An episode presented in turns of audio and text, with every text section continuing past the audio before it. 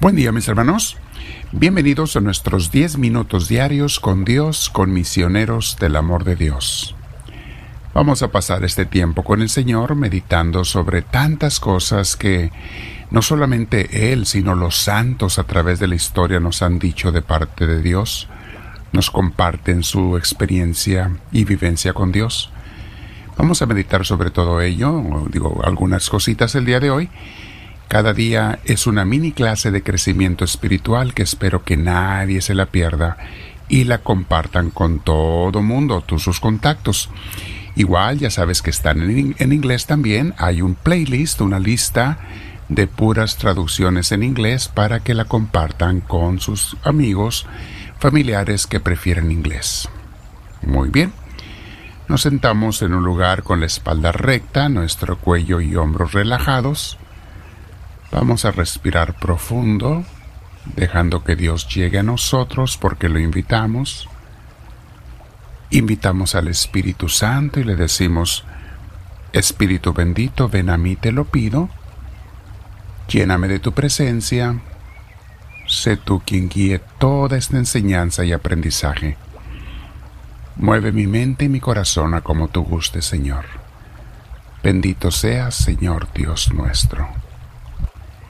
El día de hoy vamos a meditar sobre un tema que se llama ¿Quién soy yo para merecer el amor y el cuidado que Dios me da? El autor del libro de Imitación de Cristo, hoy leeremos del capítulo 40 de este libro, comienza parafraseando y mencionando al Salmo 8, es un salmo muy hermoso en la Biblia que nos habla de eso, quién es el hombre para que te acuerdes de él, Señor. Dice así el autor, le está diciendo a Dios, Señor, ¿qué es el hombre para que te acuerdes de él?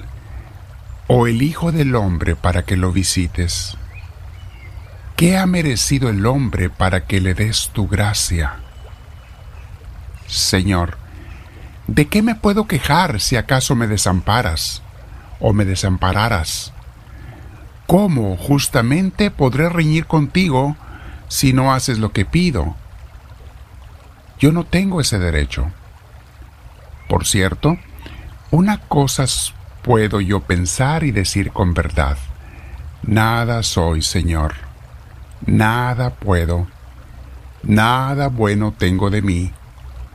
Mas en todo me hallo vacío y camino siempre a la nada. Y si no soy ayudado e instruido interiormente por ti, me vuelvo enteramente tibio y disipado. Hacemos pausa, mis hermanos, para reflexionar estas palabras. Es cierto, sin Dios no somos nada, mis hermanos. Andamos perdidos, confundidos, caminando como entre la niebla.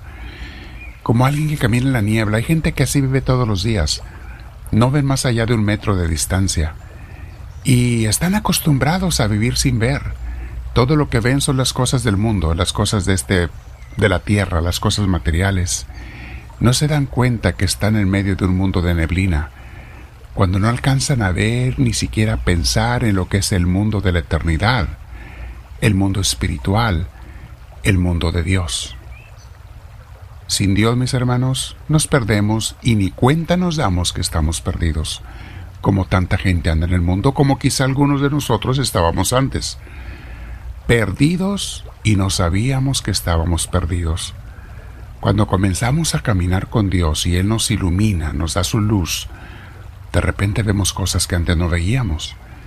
Descubrimos cosas que antes no, no habíamos descubierto.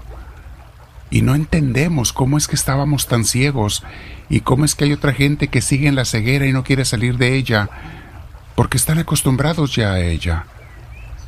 Es triste, mis hermanos, pero es una realidad que encontramos, pero por lo menos le damos muchas gracias a Dios que a nosotros, si estamos caminando con Él, ya nos está sacando de esa ceguera cada vez nos ilumina más no solo el camino que hemos de tomar cada día, sino lo que es la vida, el sentido de la vida, de, la, de esta tierra, de la eternidad, lo que es la amistad con Él y lo que es tenerlo a Él. Y saben, mis hermanos, los que tenemos una experiencia de Dios, es algo tan hermoso y que a la vez no se puede explicar con palabras. Por eso cuando la gente nos pide cuentas o explicaciones o pruebas de Dios, uno no puede a veces más que sonreír y decirles, pues tienes que probarlo tú, mi hermana, mi hermano, porque por más que te diga no me vas a entender. Es como si me preguntas a qué sabe un durazno, pues con palabras no te lo puedo explicar. Te doy ideas y frases, pero no va a ser exacto. No porque te doy palabras vas a saber a qué sabe el durazno, hasta que tú lo pruebes. Es igual con Dios. Sigue hablando el autor. Mas tú, Señor, eres siempre el mismo y permaneces eternamente, siempre bueno y justo y santo, haciendo todas las cosas bien, justa y santamente, y ordenándolas con sabiduría.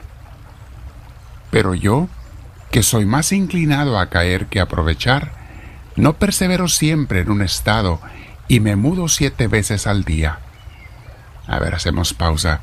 Si es cierto, mis hermanos, somos bien volubles sin Dios.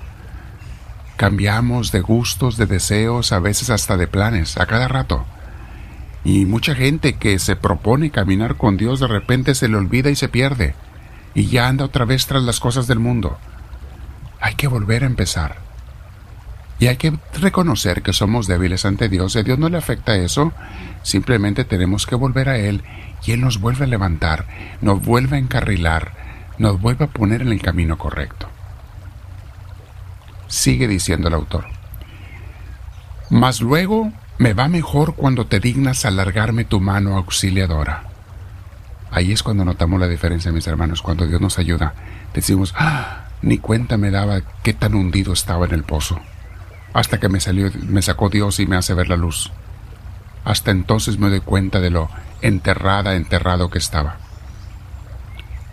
Sigue diciendo el autor. Porque tú solo, Señor, sin favor humano, me puedes socorrer y fortalecer, de manera que a ti solo se convierta y en ti descanse mi corazón. mi corazón se vuelve para ti todo, Señor. Luego dice el autor en otro tema, cuando un hombre desea las alabanzas humanas, es privado de las virtudes verdaderas. O sea, nos distraemos y descarrilamos cuando estamos buscando que la gente nos alabe y nos reconozca. Sigo leyendo. La verdadera gloria y alegría santa consiste en gloriarse en ti y no en sí. si nos vamos a gloriar, que sea en Dios y por Dios y para Dios, no en nosotros mismos, mis hermanos. Qué hermoso lo describe el autor. Dice, debemos gozarnos en tu nombre y no en nuestra propia virtud. Nadie debe deleitarse en criatura alguna sino por ti. O sea, si tú te gozas en una criatura, de alguna manera, que sea por y para la gloria de Dios y reconociendo que todo es por Dios. Sigue diciendo, sea alabado tu nombre y no el mío. Engrandecidas sean tus obras y no las mías.